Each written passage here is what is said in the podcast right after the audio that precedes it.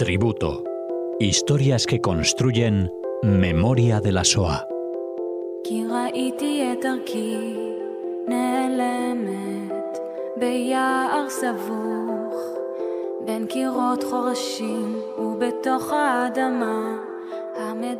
Hola oyentes de Radio Sefaradi, bienvenidos a Tributo, este programa en el que Cecilia Levitt les acerca historias que construyen memoria de la SOA. ¿Qué tal, Cecilia? Buenas tardes, Alejandro. Bienvenida de nuevo a tu programa aquí en esta casa en Radio Sefarad. Hoy nos hablas de Hannah Goffrit. Sí, exactamente. Sabes que tengo en mi mano un libro que se llama Quería volar como una mariposa y es la historia de Hannah Goffrit. Todos los que nos dedicamos a, la educación de, la Shoah conocemos muy bien este libro. Inclusive es un libro que se tradujo a muchísimos idiomas.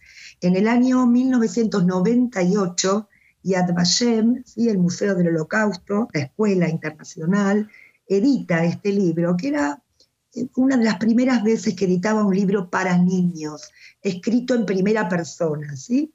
Es un, es un libro que todo educador, sobre todo de, edades más pequeñas, de primaria, eh, hemos utilizado.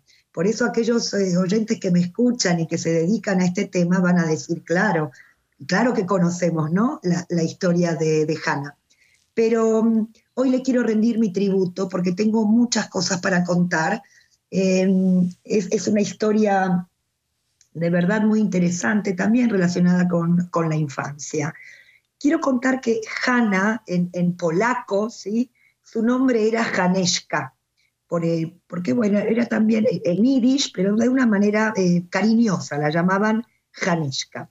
Entonces Haneshka nació en Polonia en 1935. Sus padres eran Herschel y Sifel Erzkowicz. Esto, esta familia vivía en una aldea la aldea se llamaba Biala Rapska, a unos 70 kilómetros de, Varsovia. Y allí vivían, bueno, otras familias judías, pero también vivían eh, familias polacas. Hablamos de una infancia feliz. Eh, es hija única, es consentida, es mimada. Eh, llamaba la atención por su pelo rizado, sus, sus mejillas rosadas, como muy, muy desenvuelta una niña que cantaba, bailaba, recitaba poesía, en polaco sobre todo. Ahora los judíos se concentraban en un barrio un poco alejado del centro de la aldea. Sin embargo, la familia de, de Haneshka vive en una casa, ¿sí? en la calle principal eh, de, la aldea. Ahí solo había una familia judía, ellos y una más. Los demás eran mm, polacos tenía sus amigas más eh, cercanas, amigas y amigos como Mariska, Janek y Baya. Estos son, digamos, sus mejores amigos polacos. Eh, la abuela y sus tíos vivían en el barrio judío, al lado del, del mercado. Los juegos predilectos estaban relacionados con la naturaleza, es decir, internarse en el bosque, jugar al escondite, eh, perseguir saltamontes, no sé, todo tipo de insectos. Una niña muy, muy curiosa. Su madre, Sifl, era modista, una modista que cosía ropa a, autoridades polacas, a, mujeres ¿no? de, polacas, de, inclusive pertenecientes al gobierno polaco. Y este es un dato muy importante al que enseguida vamos a volver. Cuando estalla la guerra, Janeska tiene solo cuatro años. Y esta infancia eh, maravillosa ¿no? que yo estoy relatando se va a, perder, podemos decir, para, para, siempre. Los soldados alemanes entraron en la aldea Bialarapska, inmediatamente ya decretaron el estado de sitio. Y a partir de las 8 de la noche ya nadie puede salir de la casa. Inclusive esto era, era castigado, ¿no? Ya muy pronto Janeska ve a su madre coser la, estrella amarilla en, los abrigos, ¿no? En el abrigo del padre, en el abrigo de, su madre. Y Janeska pregunta, ¿no? ¿Cuál es el significado de, esta estrella? La madre le responde que esto es así porque lo ordenaron los, los alemanes. Pero ella pregunta, ¿pero todos deben llevarla? Y la madre responde, no, solo eh, los judíos. Ya un tiempo después se ordenó a la población judía trasladarse al gueto. Su abuela, sus tíos, tías y su primagenia ya fueron trasladados eh, al gueto ¿no? de la aldea. Los judíos ya tienen prohibido salir de este gueto, ni siquiera para ir al mercado. Solo algunos pocos judíos recibieron permiso para trabajar fuera del gueto.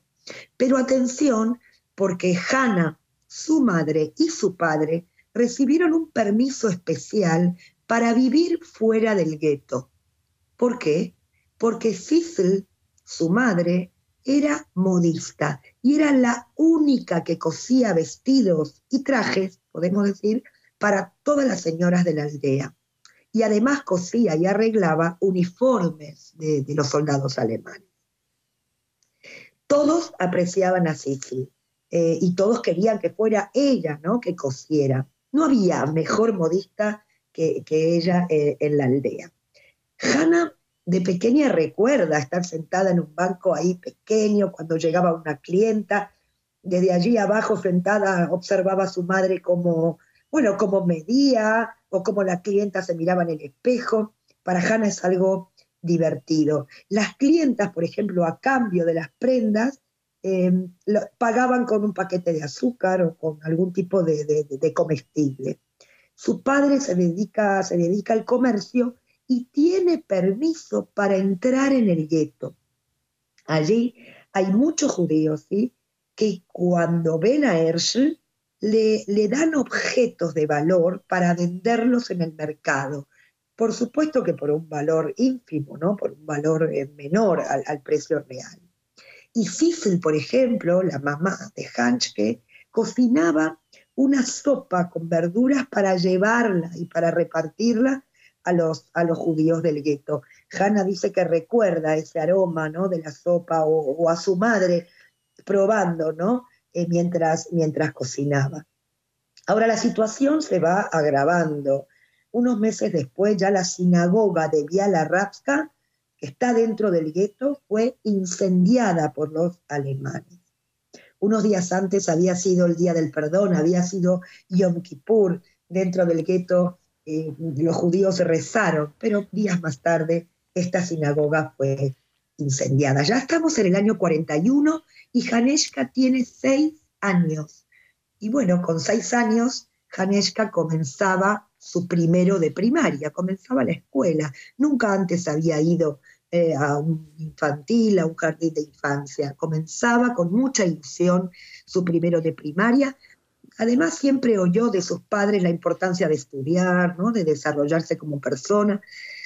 Y aquel día, junto a sus amigos polacos, sobre todo con Mariska, fueron, eh, bueno, casi corriendo, ¿no? Hacia la escuela de la aldea. Pero el portero que los recibía en la mañana les da la bienvenida, pero inmediatamente le va a decir a Janeska, tú no puedes entrar porque los judíos no tienen derecho a estudiar. Esto es un golpe muy duro. No hubo nada que hacer, es decir, ella se da la media vuelta y se va un poco a caminar, ¿no? Solita. Eh, ella dice, no lloré, yo soy judía, este no es, no es mi lugar. Sin embargo, unos días después, sus padres le preparan en su casa un cuarto, un cuarto de estudio, ¿no? Con libros, una mesa más baja, una pizarra, y fueron ellos, los padres, quienes le enseñaron a, a a leer y a escribir, es decir, sus padres fueron sus maestros. Ya a finales del 41, los alemanes ordenaron a todos los judíos de la aldea que cogieran un poco de ropa y algo de comida y que debían dirigirse a la escuela de la aldea, es decir, aquella misma escuela a la que no dejaron entrar a Haneshka, ¿no? Qué, qué paradójico. Ahora, todos estaban allí, inclusive Hannah y sus padres.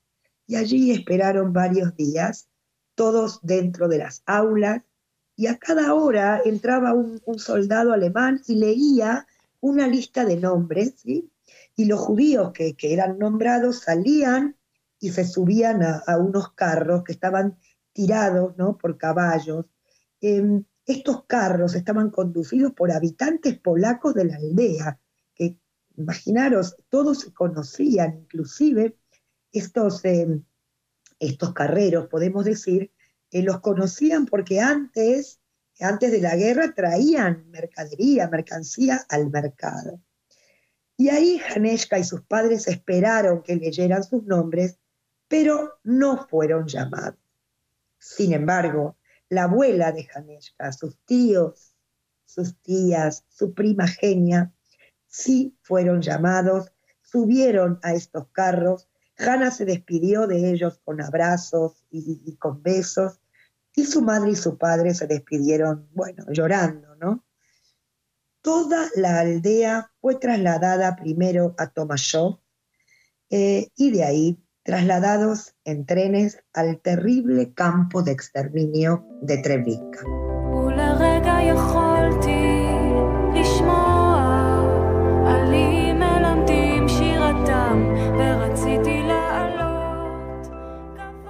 La familia de Hannah no fue expulsada porque, bueno, porque los alemanes querían que su madre siga cosiendo ropa. Y entonces, ¿quién quedó en la aldea? Quedó el zapatero judío, el herrero judío y algunos otros judíos que los alemanes querían o que necesitaban. Em, las casas del gueto quedaron vacías, los negocios saqueados y bueno, Herschel, frente a esta situación, un día, una noche, llegó a su casa eh, prácticamente, bueno, conmovido, agitado, porque trae una noticia. Había escuchado, le habían dicho que en pocos días iban a deportar a todos los judíos que quedaban en la aldea. Con lo cual Herschel le dice a su mujer y a su niña, debemos salir. Sobre todo porque el padre de Marilla, esta amiguita, ¿no? esta amiga, esta compañera, es el padre de Marilla que le cuenta, que le, trae esta, esta noticia. Entonces, no hay tiempo para preguntas, dejaron la casa y corrieron en dirección al bosque. Allí los tres se escondieron en un, corral, bajo una pila de, pajas.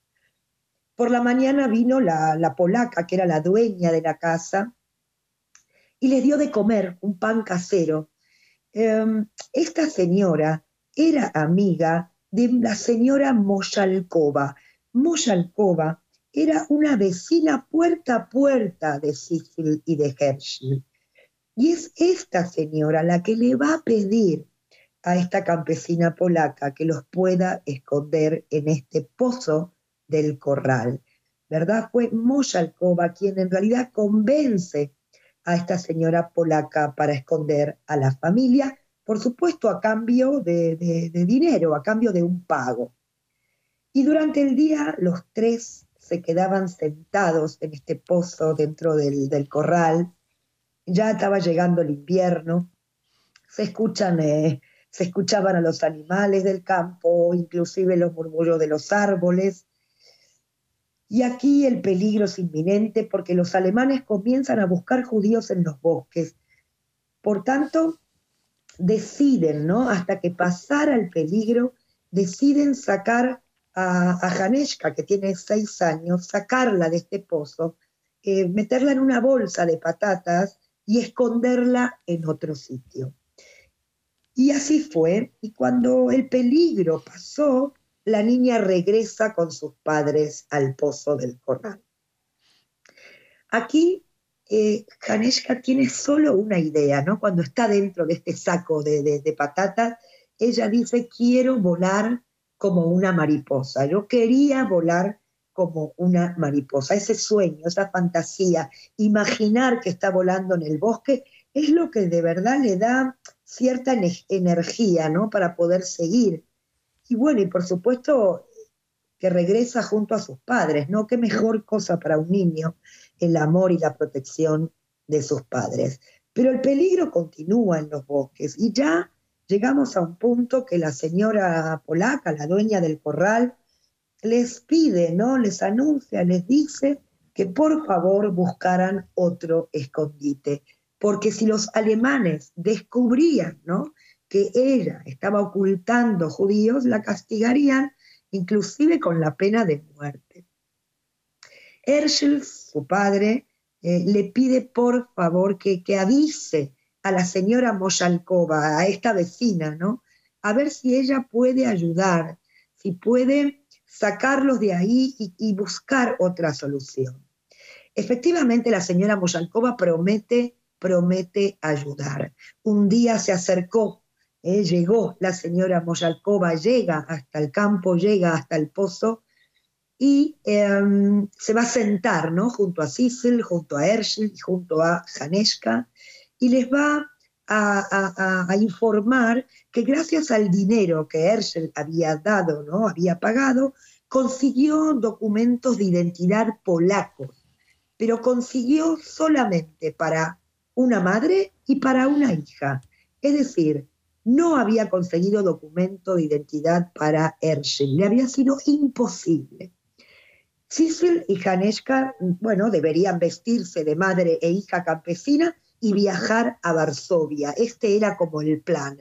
¿A dónde? A Varsovia, al centro de la ciudad, a la casa de la hermana de la señora eh, de esta vecina, ¿no? Y que había aquí una familia que los iba, que los iba a cuidar, que estaba dispuesta esta familia a recibirlos y a que vivan allí en su casa.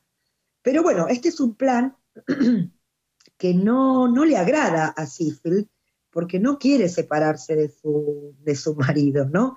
En principio dijo que no, que no estaba dispuesta a llevar a cabo este, este, plan y que si no hay documento para su marido, ella prefería permanecer todos juntos.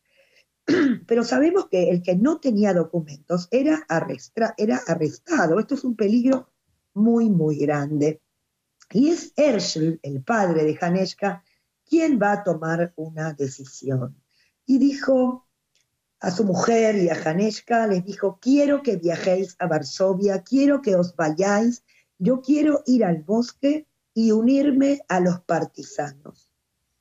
Ya se sabía que estos grupos, los partisanos, eran grupos de combatientes judíos y también polacos que luchaban contra los, eh, alemanes inclusive, bueno, atacaban unidades del ejército alemán o, saboteaban vías del ferrocarril de los trenes, ¿no? Que transportaban armas al ejército o inclusive trenes que transportaban a, los judíos a los campos de exterminio. No fue fácil tomar la decisión, ¿no? Por parte de Herschel y tampoco fue fácil aceptarla, ¿no? Por parte de, de, de su mujer. Herschel insiste en que no había tiempo que perder y que lo mismo, que si había una familia dispuesta a esconderlos, había que aprovecharla. Y así fue que la señora Mosolkova trajo la ropa, ¿no? Trajo la ropa de una niña campesina, una falda ancha, una camisa grande, eh, un pañuelo para, para cubrir la cabeza y con los documentos nuevos ya estaban listas para partir. Su padre la abrazó fuerte a Janeska y le susurró al oído, Janeska, iré a buscarte a ti y a tu madre cuando acabe la guerra. Y el hijo de la señora Moshalkova los, eh, las llevó en un carro hasta la estación de tren. El viaje en tren lo pasaron sin problemas, y inclusive hubo revisión de documentos pero no encontraron dificultad y de esta manera llegaron a la casa de la familia Jobronek. Hanna estaba segura que también su padre llegaría al bosque sin problemas. Pero se equivocó. Herschel fue capturado en el bosque y asesinado.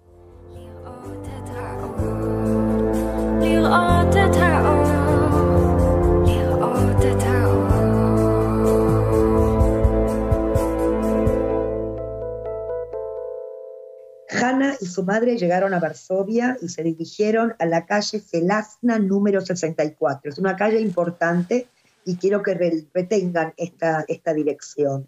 La familia Jobronek vivía en el sexto piso de esta casa. Esta señora, como dije antes, era la hermana de la señora Moshalkova, ¿no? de, de esta vecina tan importante de la aldea. Eh, la señora vendía jabón en el mercado y su marido era un electricista. Tenían dos niñas, Hanka y Baya. Estas dos niñas asistían a la escuela. Sissel y Haneshka vivieron allí, en esta casa, a lo largo de dos años. Y durante este periodo nunca caminaron libremente por el piso, nunca se acercaron a la ventana, siempre gateaban, podemos decir, gateaban por debajo de ella. Durante dos años, Hannah y Baya, estas niñas de la casa, nunca llevaron amigas a su casa. Estaba prohibido contarle a alguien que ellas vivían allí. Esto era como el gran, el gran secreto. Cecil, la madre de, de era responsable de, la limpieza de la casa, inclusive cocinaba el jabón que la señora Chobronek vendía en el mercado. Eh, cocinaba, arreglaba la ropa de la familia, por las noches ayudaba a las niñas de este matrimonio con las tareas de la escuela. Y a la mañana, cuando ya todos salían, Haneshka se quedaba a vivir, se quedaba, bueno, con su madre, leía libros, eh, escuchaba también las voces de otros niños que jugaban en el patio eh, y también conversaba con su madre, por supuesto en susurros, ¿no? Em, como dije antes, el piso de la familia Chobronek se encuentra en una calle céntrica, es una calle que queda cerca del gueto de Varsovia. Esto no es un dato menor, porque la señora Chobronek les cuenta que algunos judíos del gueto habían logrado escapar y se dirigieron al mercado y que contaban lo que allí sucedía. ¿Qué contaban? Contaban, bueno, la miseria, el hambre, el hacinamiento, las epidemias dentro del gueto. Y además contaron acerca de las deportaciones, ya estamos en el año 42, contaban que desde el gueto se llevaban a los judíos en trenes. Y ya una noche se escucharon ecos de explosiones que venían de la zona del gueto. El cielo, bueno, estaba rojo, ¿no? Se enteraron que los pocos judíos que quedaban en el gueto estaban eh, luchando con, eh, bueno, con sus últimas fuerzas contra los soldados alemanes. Nosotros estamos hablando de la rebelión del gueto de Varsovia que se llevó a cabo en abril de 1943. Y Haneshka ahora tiene ocho años, ¿sí? Y se entera días más tarde porque los alemanes bombardearon el gueto de Varsovia. Ya lo bombardean desde el aire. El gueto había sido incendiado, no quedaba en él ni un judío. Son momentos muy difíciles, inclusive aún mm, escondidos en, esta casa, muchas veces tienen que pasar dentro de un armario por, si llegaban visitas o, bueno, sí, visitas o muchas veces visitas inesperadas y tenían que permanecer varias horas eh, escondidas. Cuando la guerra acabó, Hannah tiene 10 años. Lo primero que van a hacer es viajar juntas a su aldea, a Bialarrapska. ¿Por qué? Porque piensan o pensaban encontrar allí a su padre o, o alguno de la familia, pero no fue así. Su casa estaba ocupada por una familia polaca. Alcanzaron a ver desde afuera que todo estaba en su lugar, como si nunca se hubieran eh, marchado. Pero bueno, esta ya no era su casa. Muchas cosas habían, habían cambiado. De todos los habitantes judíos de la aldea quedaron con vida otro niño y Haneshka, y solo 35 adultos. La decisión estaba tomada. Al día siguiente, Sissel y Haneshka abandonaron la aldea para siempre. Sissel pensaba que no había más judíos en Polonia. Esa es su, eso es lo que ella de verdad piensa. Por tanto, se van a mudar a otra ciudad y no le cuentan a nadie que son judías. Su madre Sissel trabaja como modista y Hannah va a estudiar en una escuela polaca del lugar. Inclusive iba a la iglesia cristiana con sus compañeras del colegio y es el cura quien enseña ¿no? la fe cristiana a estos niños. Una vez, este cura, hizo una pregunta ¿no? en, su clase y Haneshka eh, respondió correctamente. Y el cura le dijo, si no supiera que eres cristiana, te diría que tienes cabeza de judía. Bueno, esto es una frase mm, que Haneshka la, la, recoge, ¿no? Y se va inmediatamente a la casa y le pide a su madre que buscaran a otros judíos, que ella no quiere ocultarse, que quiere vivir y crecer entre, entre judíos. Y es así que su madre comprende el, pedido y se van a trasladar a la ciudad de Lotz, donde ya ahí eh, se encuentra, digamos, una comunidad judía, bueno, muy incipiente, porque la, ciudad de Lotz también fue muy, em, eh, fue casi desaparecida después de, la Shoah. Pero bueno, se encuentra con algunos judíos em, y vuelven, como que regresan al judaísmo, vuelven a encender velas de Shabbat, y es así como su madre va a conocer a Joseph Que es un judío de Lotz que había perdido a su mujer y a su hija en la guerra. Y se va a casar con Joseph y bueno, Joseph se va a transformar en el padre de Haneshka. Y un año después va a nacer Abraham, su hermano. Este papá, el papá Joseph, eh, era un hombre muy sionista, muy culto, sabía hebreo. Y un día le dijo, mira, Haneshka, Haneshka no es un nombre judío, Haneshka es un nombre polaco. Sí, yo quiero que a partir de ahora tu nombre debería ser Hanna. Y bueno, Hanna fue creciendo en la ciudad de Lodz y inmediatamente se va a unir al movimiento sionista Ejalutz, es un movimiento juvenil, la ideología, bueno, es, sionismo, em, regresar a, la tierra de Israel y vivir allí de forma, de forma libre. Pero esto eh, de, de haber pertenecido al movimiento sionista, yo siempre lo recalco, lo recalco inclusive porque yo en mi juventud también fui y pertenecí a un movimiento sionista. Y yo sé de verdad eh, la ideología, cómo trabajaban, aprendían hebreo, cantaban canciones, eh, la historia del pueblo judío. Es todo este movimiento sionista que va a acelerar la, la idea de abandonar Polonia y pensar en esta posibilidad, en esta única posibilidad que es la tierra de Israel. En 1949 se embarcaron ya en un barco que se llamaba Atzmaut. Atzmaut quiere decir independencia. En el 49 llegan al puerto de, Haifa y, creyendo y apostando en un futuro y en que la tierra de Israel eh, tiene futuro para el pueblo judío. Es así que, que Hannah mm, eh, va a vivir en Tel Aviv con sus padres, con su hermano. Tiene 13 años cuando llega a Israel. Eh, cuando ya es mayor va a estudiar una carrera, va a estudiar enfermería, va a trabajar como enfermera y va a trabajar muchísimos años en el Servicio de Salud Pública de Tel Aviv hasta su jubilación.